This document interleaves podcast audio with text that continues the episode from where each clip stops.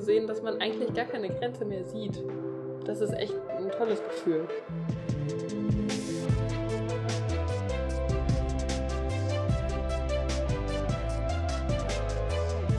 Lasst uns mal machen. Der Politik-Podcast aus Brandenburg, Sachsen und Thüringen. Mit Ricarda Buttke, Lucy Hammeke und Laura Wahl. Über das Leben als junge Frauen in der Politik, den aktuellen Geschehen in den Landtagen und allem, was sonst anliegt. Hallo und herzlich willkommen bei unserer super Sonderfolge. Und zwar ist bei dieser Folge heute einiges anders als sonst. Es sitzen nämlich gerade nur Lucy und ich. Ich bin Ricarda hier. Und zwar auch nicht zu Hause vor unserem Bildschirm wie normalerweise, sondern wir grüßen euch ganz herzlich aus Guben, aus unserem Hostelzimmer, in dem wir heute Nacht geschlafen haben. Warum? Wir fahren äh, die letzten sechs Tage schon, heute ist der sechste von sieben Tagen, am Oder-Neiße-Radweg lang von Zittau vom Dreiländereck sind wir vor sechs Tagen gestartet und wollen morgen in Frankfurt-Oder ankommen und da unsere Tour beenden.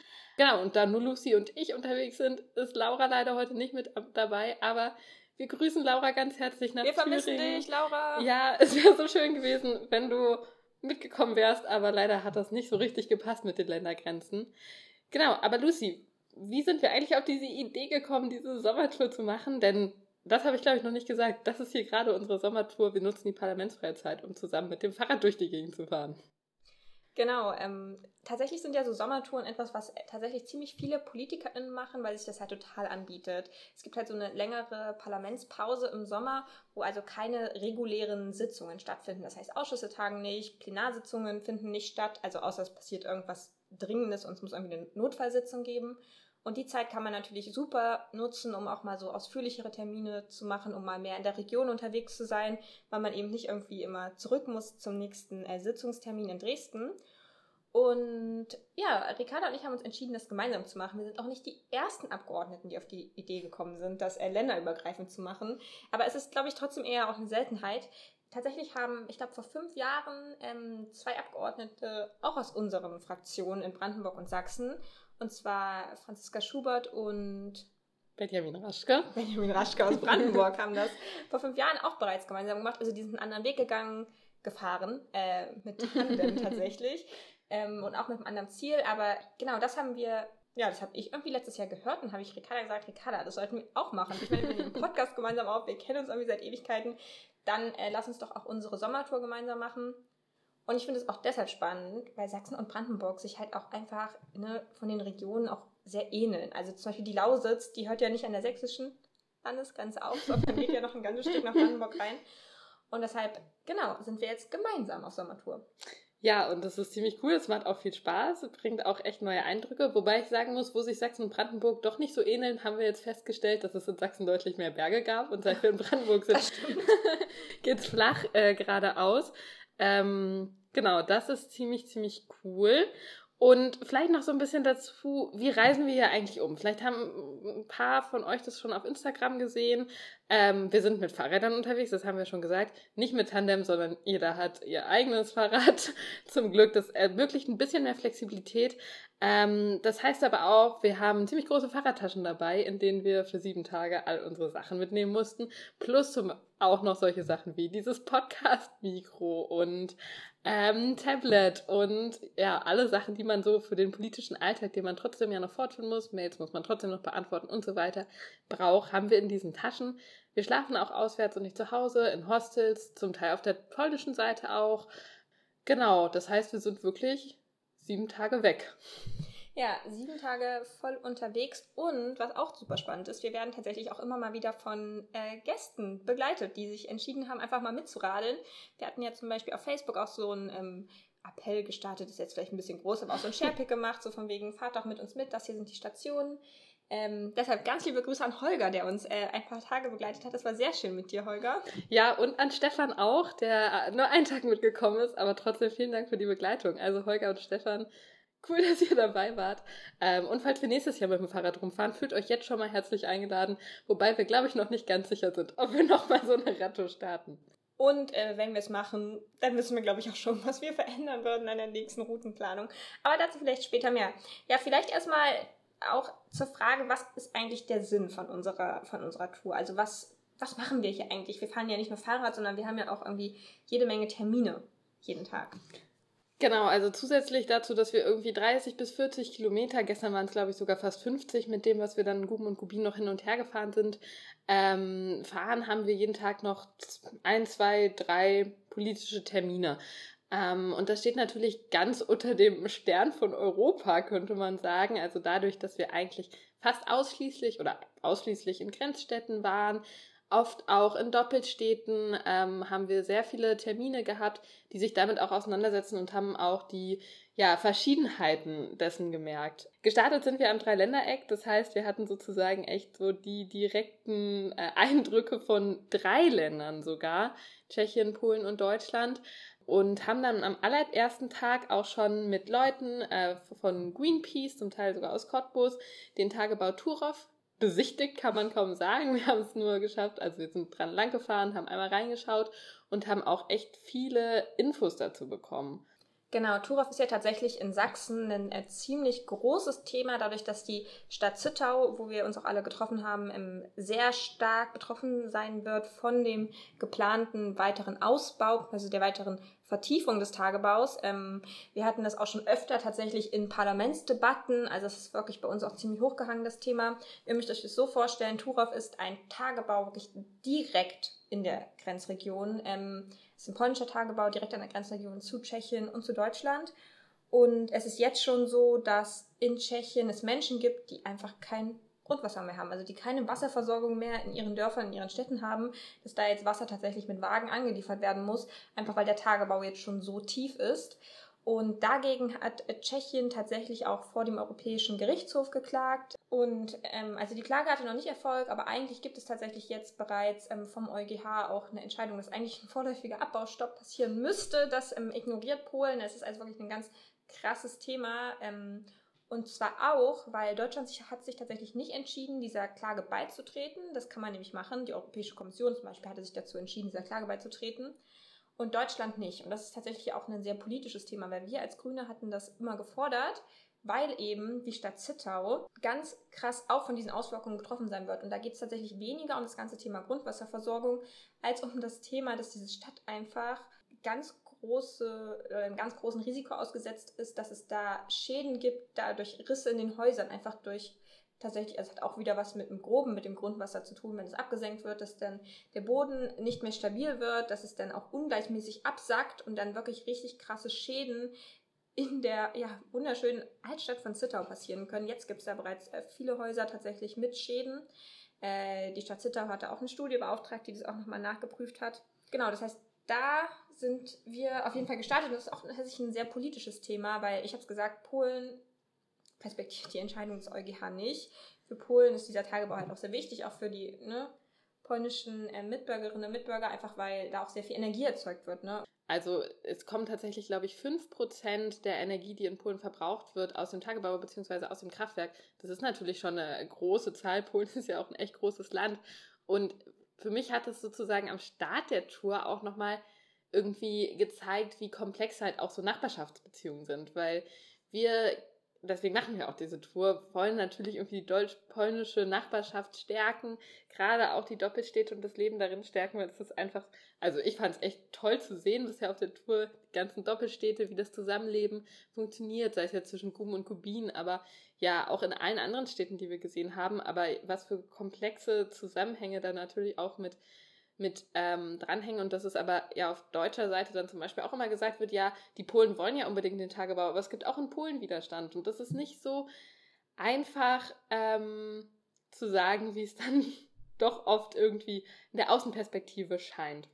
Genau, tatsächlich haben wir, äh, wir springen jetzt mal in den Tagen, gestern auch äh, polnische Grüne getroffen, ähm, hier in Gubin, dann, als wir quasi auf der polnischen Seite waren, die ganz klar auch im Klimaaktivismus äh, verordnet, verortet sind. Ähm, Genau, und das war quasi der Start unserer Tour und dann ging es äh, weiter nach Ostritz und da haben wir tatsächlich jemanden sehr Spannenden getroffen. Genau, und zwar habt ihr wahrscheinlich oder viele von euch wahrscheinlich auch in der Presse verfolgen können. Vor, äh, ich weiß gar nicht, ein paar Jahren war das, glaube ich, oder letztes Jahr? Letztes Jahr schon. Ich bin mir nicht mehr ganz sicher. Mir war es auf jeden Fall echt noch gut in Erinnerung, dass ganz groß durch die Presse ging, dass in Ostritz den Nazis das Bier weggekauft wurde. Und wir haben jetzt die Person kennengelernt, die den Nazis damals das Bier weggekauft hat.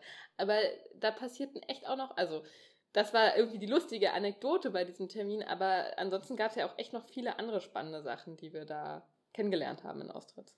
Genau, wir waren quasi im internationalen Begegnungszentrum im Kloster St. Marienthal, hieß es, glaube ich.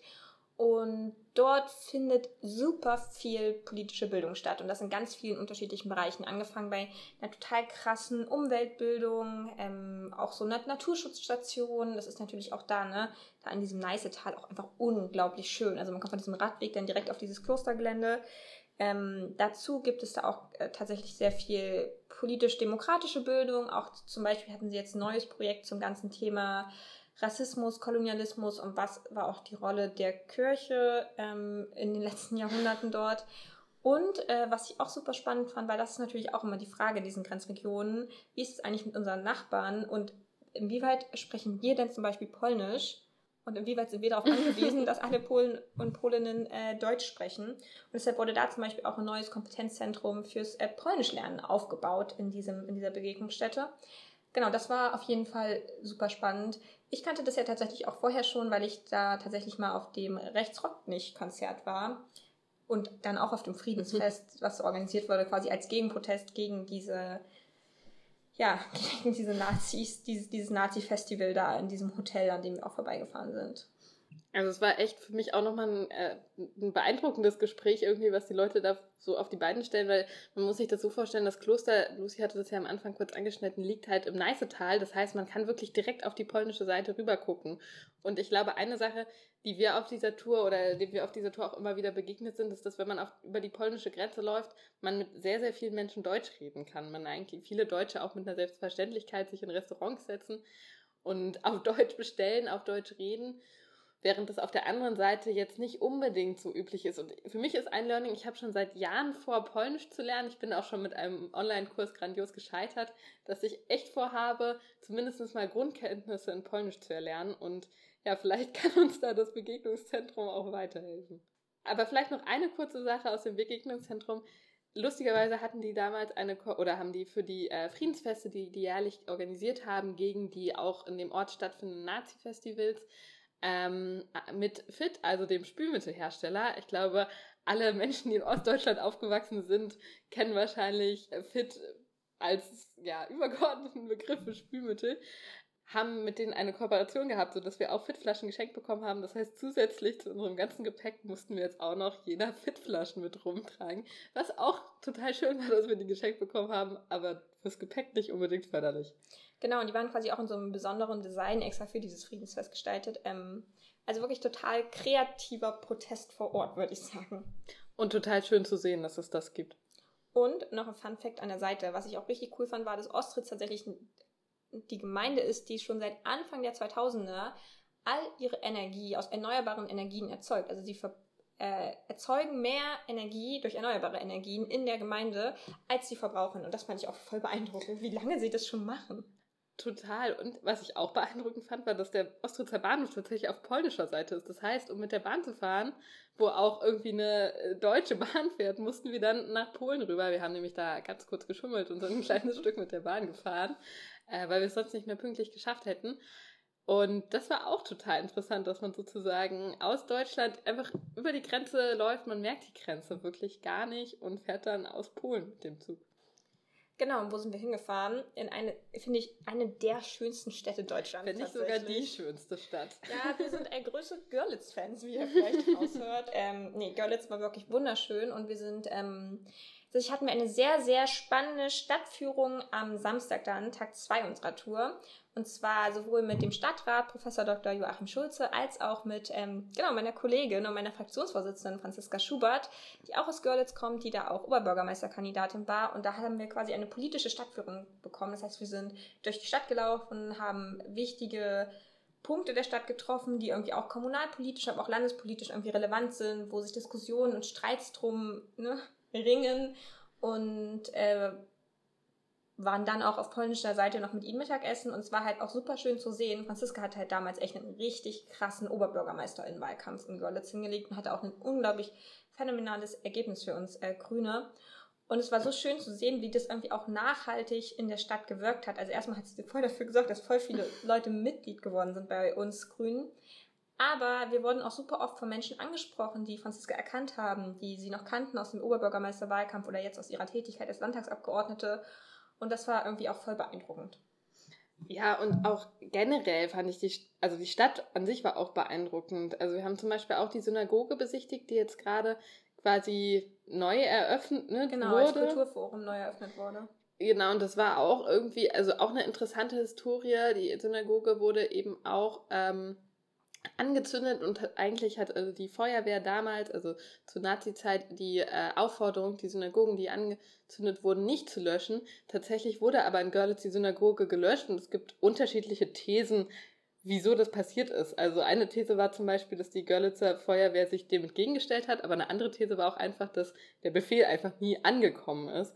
Und dadurch konnte noch relativ viel von der Synagoge erhalten bleiben, was ja auch schön zu sehen ist und ich finde es auch toll zu sehen, dass in vielen Städten Synagogen eben wieder auf, also renoviert werden, auch mit wie viel Energie und Liebe da reingesteckt wird. Das hat mich auf jeden Fall beeindruckt. Ja, auf jeden Fall. Und dann hatten wir noch ähm, auch einen sehr spannenden Termin äh, nachmittags in Görlitz und zwar in der Raprika. Ich weiß nicht, wie viele von euch die Raprika kennen, also vielleicht die Leute, die schon mal in Görlitz waren, und wenn ihr noch nicht da wart, dann jetzt große Empfehlung, da mal vorbeizuschauen. Es ist so ein soziokulturelles äh, Zentrum, wo es auch ähm, einmal im Jahr, finde ich, eines der coolsten Festivals äh, in Sachsen gibt mit dem Fokus Festival, wo sowohl Musik stattfindet, als auch politische Bildung, als auch ne, es lecker vegane Burger gibt. ähm, und konnten da, haben wir uns mit der Person unterhalten, die den Stadtteilgarten, also den Gemeinschaftsgarten damit organisiert. Ähm, ja, das war halt auch, also was ich halt cool fand an dem Termin, ist, dass es nochmal was ganz anderes war. Ähm, weil man ein bisschen einen Eindruck dafür bekommen hat, wie unterschiedliche Menschen so leben. Ne? Weil wenn wir im Parlament sitzen, da setzen wir uns ja zum Beispiel dafür ein, dass es mehr Gärten gibt, dass es mehr kulturelle Projekte gibt, dass es mehr gemeinschaftliche Projekte gibt. Aber bei dem Termin hatte ich so ein bisschen das Gefühl, man kriegt nochmal ein Gefühl dafür, warum macht man das hier eigentlich? Weil es schon schön ist, dass Menschen irgendwie aus ganz unterschiedlichen Milieus, aus ganz unterschiedlichen Altersgruppen einfach zusammen an so einem Garten werkeln. Ähm, das ist tatsächlich auch gefördert gewesen, ne? Genau, es wurde ESF gefördert. Also über den Europäischen Sozialfonds. Genau, und daran merkt man dann halt, wofür man so ein bisschen sich auch einsetzt, warum wir immer dafür sorgen, dass zum Beispiel, also ne, wenn Sachen zum Beispiel über europäische Fonds finanziert werden, muss das Land immer kofinanzieren, das sind immer riesige Streitigkeiten, Kämpfe, dafür die Mittel sicherzustellen. Ja, das äh, ist dann auch mal schön zu sehen, was dann auch echt bei rauskommen kann. Das stimmt. Und am nächsten Tag ging es dann auch schon weiter, äh, ganz klassisch äh, weiter Richtung Norden, Richtung Brandenburg. Und zwar haben wir da ein äh, super spannendes Projekt getroffen, die du, Ricarda, ja, glaube ich, auch schon öfter mal äh, bei verschiedenen Veranstaltungen getroffen hast, weil du auch für den Themenbereich Strukturwandel zuständig bist. Und zwar die Raumpioniere Oberlausitz. Was machen die? Genau, die Raumpioniere Oberlausitz. Das ist äh, tatsächlich ein Paar, die zusammen in der Oberlausitz wohnen und ähm, aus Berlin dahin gezogen sind. Und Menschen helfen wollen, in der Region sozusagen anzukommen. Das heißt, wenn ihr überlegt, in die Oberlausitz zu ziehen, sind das auf jeden Fall, wäre das ein Anlaufpunkt für euch.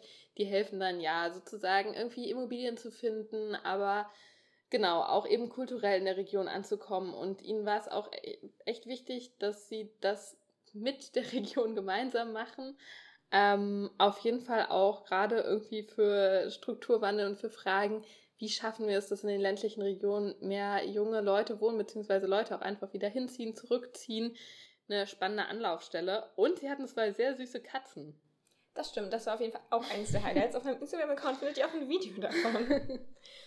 genau, und dann ging es äh, weiter nach Bad Muskau. Ich glaube, Bad Muskau ist, äh, ich glaube, einfach durch diesen wunderschönen Park bekannt und dieses ne, grenzübergreifende UNESCO-Weltkulturerbe, was ich auch irgendwie immer ne, beeindruckend finde, so grenzüberschreitende Bewerbungsprozesse und Auszeichnungsprozesse. Und wir haben uns da auch mit den ähm, regionalen Grünen tatsächlich getroffen. Auch das finde ich ja tatsächlich immer wichtig, weil ich muss sagen, so in meiner alltäglichen Arbeit komme ich jetzt selten nach Bad Muskau. Ist halt einfach doch eine ganz schöne Strecke. Und sich da mit den Menschen vor Ort zu treffen, tatsächlich auch mit einem der Gründer vom Bündnis 90 ähm, in Sachsen, ähm, aber auch ganz vielen neuen Mitgliedern, die jetzt irgendwie erst dazugekommen sind, ähm, fand ich das auch eine total spannende, Unter oder spannende Unterhaltung, die wir hatten. Was halt echt schade war, wir hatten eigentlich bisher ziemlich Glück mit dem Wetter, aber genau bei dem Termin hat es dann wirklich angefangen zu schütten. Also wir wollten eigentlich im Park in Bad Muskau mit Blick auf das Schloss von Fürst Pückler, einige von euch werden es vielleicht kennen, picknicken und es hat so geschüttet, dass wir das abbrechen mussten. Es ist quasi durchs Picknick ein Bach geflossen. Ähm, in Weißwasser gab es auch überflutete Keller. Ein Mann ist leider auch gestorben, ähm, der in den überfluteten Keller gegangen ist. Da gab es, ja, durch die Elektrik, genau, ist er dann verstorben. Also das war wirklich irgendwie dann auch nochmal krass, so ein kleines Unwetter mitzuerleben. Natürlich eine ganz andere Größenordnung als kurze Zeit vorher in Nordrhein-Westfalen, Rheinland-Pfalz. Aber ja, das war auch schon ein bisschen krass und sehr schade, dass dieser Termin ins Wasser gefallen ist. Ja, auf jeden Fall. Und am nächsten Tag äh, haben wir dann die sächsische Landesgrenze überschritten und äh, endlich wieder in Brandenburg. Ricardo hatte den Hut auf. Genau, dann haben wir, waren wir wieder auf brandenburgischem Grund. Ähm, da, ab da wurde es auch flacher, sodass wir nicht mehr so viele Hügel hoch und runter fahren mussten. Wobei am ersten Tag war es auch noch ein bisschen mehr hügelig. Wir waren in Forst und haben uns da mit Brückenruinen beschäftigt. Und zwar gibt es mitten in der Stadt in Forst noch zwei ja, Brückenruinen, die mal in den polnischen Stadtteil Berge, hieß der, geführt haben. Von dem Stadtteil sieht man jetzt gar nichts. Das ist natürlich inzwischen auch polnische Seite und so weiter. Ähm, und das ist halt echt ziemlich krass, dass man so in einer Promenade an der Stadt steht und es gibt noch Brückenruinen, aber es gibt einfach keine Fußgänger- oder RadfahrerInnenbrücke, die auf die andere Seite führt. Das heißt, die Leute müssen echt relativ weit aus rumfahren über eine Autobrücke, beziehungsweise uns wurde dann auch erzählt, dass manche Menschen auch einfach über die Eisenbahnbrücke, die ein bisschen näher am Ort ist, laufen, was ich ein bisschen krass und gefährlich fand, aber ich glaube, ich bin bei sowas auch sehr ängstlich. Genau, und haben uns eben darüber gesprochen, wie man das ändern kann. Und es gibt in der Stadt tatsächlich auch einen politischen Willen, dass es wieder eine Brücke nach Polen gibt. Ähm, und dass es da auch, ja, natürlich auf polnischer Seite auch Interesse gibt. Die haben sich auch schon sehr klar auch zum Standort positioniert. Und ja, wir hoffen natürlich, dass das in den nächsten Jahren irgendwann mal kommen wird. Und nachmittags sind wir dann ähm, zu einem ziemlich coolen alternativen Verein auf dem Gelände einer alten Gärtnerei gefahren. Also ich fand es echt, es war auch total schön von weitem zu sehen. Das Gebäude war so mit Blumen angemalt und es hatte, es gab überall so alte Gewächshäuser. Ähm, und genau, der hieß Schöner Land e.V. und da ja, setzen sich Menschen für alternatives ja, alternative Formen und Weisen zu leben, aber eben auch tatsächlich zu wirtschaften und Landwirtschaft zu machen ein, probieren da auch viele neue Techniken aus, tatsächlich in der Landwirtschaft. Sie haben uns quasi auch ihre, ihre bewirtschafteten Felder gezeigt und haben uns, und das war auch sehr nett, konnten wir dann noch gemeinsam mit denen Armbrot essen. Ich finde, was an unserer Tour so spannend ist, ist, dass die Termine, die wir gemacht haben, so unterschiedlich sind. Also, ne, während irgendwie mittags sind wir dann noch mit dem stellvertretenden Bürgermeister unterwegs und ja, sehr offizielle Termine bis hin zu auch sehr, sehr lockeren Terminen, wo man mit Leuten auch mal wirklich ins Gespräch kommen kann. Was finden sie eigentlich an Faust cool? Was finden sie nicht cool? Was hält sie da, beziehungsweise was hat sie da hingelockt? Ähm, und was muss man vielleicht auch noch ändern, damit irgendwie, ja, Leute in unserem Alter es attraktiv finden, in äh, genau solche Regionen zu ziehen. Ja, es war deshalb auch total spannend, einfach auch mal so individuell zu fragen, weshalb seid ihr eigentlich hergezogen und was war eure Motivation? Und was hält euch hier? Oder wo sagt ihr, oh, da könnte vielleicht noch eine Brücke zum Beispiel sein, die mich dann nach Forst ziehen würde? Und an Tag 5, der war gestern, also gestern von dem Tag, an dem wir die Podcast aufnehmen, da hatten wir, fand ich, auch sehr spannende Termine. Und zwar ähm, sind wir die Grünen und eine Klimapartei. Nein, aber es ist ja tatsächlich der ganze Bereich Kohle, Kohleabbau, ja, der Protest dagegen ist ja ganz tief verwurzelt ähm, in unserer Partei. Und deshalb waren wir auch am Tagebau Jenschwalde. Genau, und ähm, ich kenne den Tagebau ja schon ganz gut. Ich wohne ja nicht so weit von hier. Es ist auch ganz lustig, dass ich eigentlich theoretisch auch jeden Abend irgendwie noch, naja, mit der Bahn hätte nach Hause fahren können. Aber es ist auch total schön, mal so richtig in den Orten zu bleiben und auch abends da zu sein und die Städte nochmal anders kennenzulernen. Genau, aber zum Tagebau Jenschwalde. Ähm, das ist ein auch echt großer Tagebau, der soll noch bis Ende 2023 ausgekohlt werden.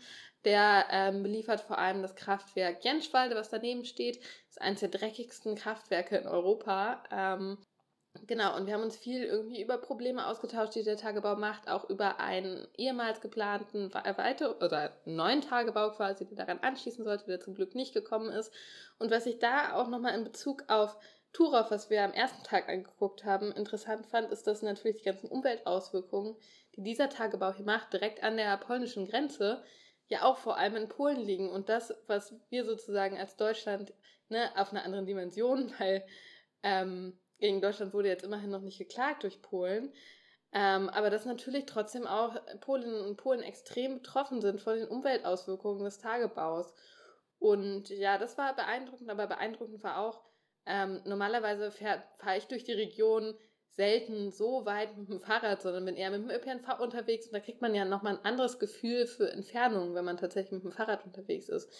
Und wir waren auch in einem Dorf, in Taubendorf, ähm, direkt am Tagebau ähm, sollten nie abgebaggert werden. Das war wohl schon klar, dass das Dorf bleibt, aber es ist halt wirklich direkt an der Grenze ähm, zum Tagebau. Und die sind jetzt total abgeschnitten von der Gemeinde, der sie eigentlich angehören, weil dazwischen halt der Tagebau liegt. Und das sind ja einfach extrem weite Entfernungen. Also die Menschen sind jetzt echt so ein bisschen abgeschnitten.